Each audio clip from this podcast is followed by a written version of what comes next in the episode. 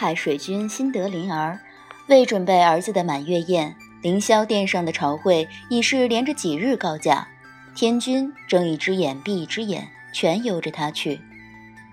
多宝元君心下好奇，不过一个酒宴而已，何须如此大费周章？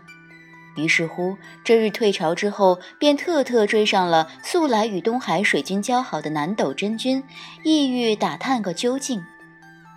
这九重天上本就无聊至极，众仙对东海水军告假之事的关注可不是一日两日。见多宝元君开了个头，便纷纷朝殿前的南斗真君围了过去。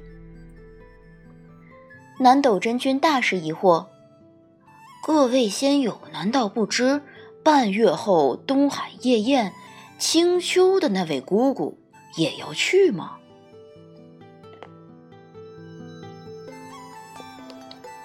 东海之外，大荒之中，是为青丘。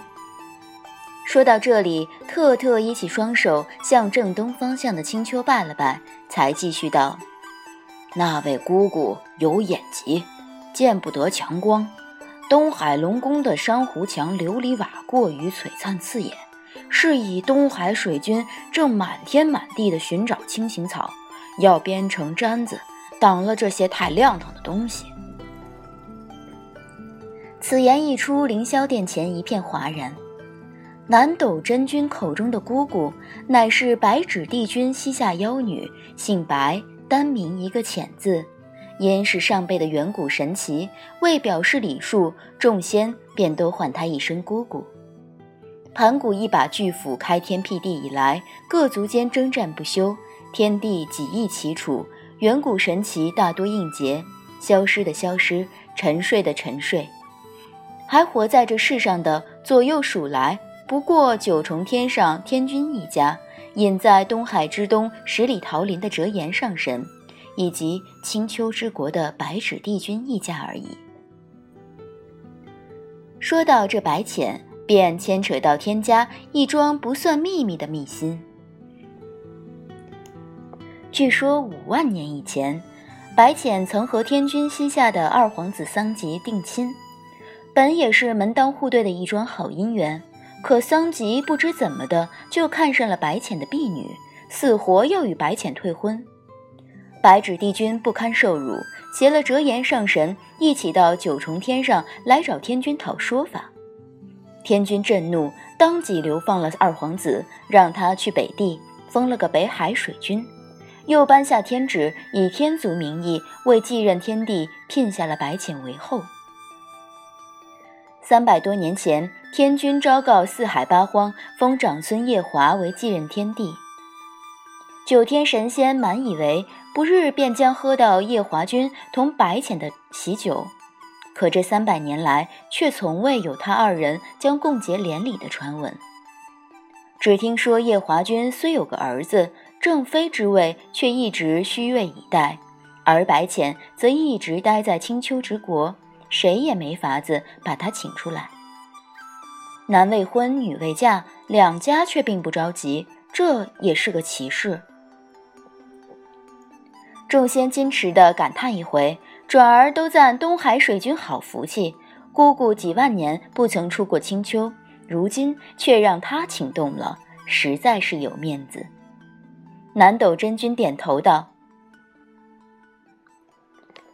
本也是很有面子的一件事，然东海水君近日却十分烦忧，因未曾料到姑姑会接下帖子赴宴。”是以之前也请了北海那位水君，前日听说夜华君近来带着小天孙游东荒，也要顺道来东海一趟，三人免不了要在筵席上碰面。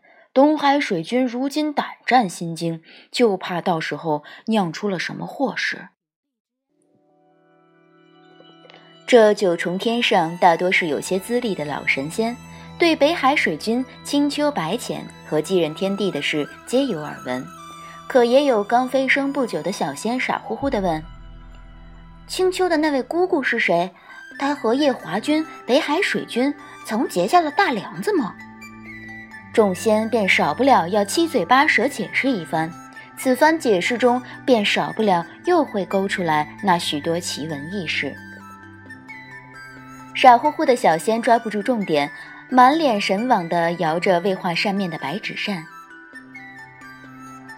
北海水君宁愿得罪白纸帝君，也要同那位姑姑的婢女成亲，倒不知那婢女是何等的风姿啊！多宝元君掩着嘴角咳嗽一声：“ 本君倒是见过那女子，当初二皇子亲自挽了她跪到天君跟前，非要给她一个名分，确实是不可多得的美人儿。不过比起白纸帝君家的那位娘娘，却还差得远。”本君虽未曾见过姑姑，但听闻姑姑神似其母，比其母倒还要美上三分。各路神仙中仙龄最长的南极仙君，捋着垂地的白胡须，沉吟道：“小老儿倒是见过一次姑姑的，那时小老儿还是天君座下的童子，随天后娘娘去折颜上神处看桃花。”姑姑就站在桃树枝上跳舞，因隔得远，只能看到灼灼桃花间大片红衣，那情景却曼妙的很，曼妙的很。众仙便皆是一阵唏嘘，叹道：“如此倾城佳人也会被退婚，天意实在难测。”扼腕一番之后，便心满意足的散去。此后。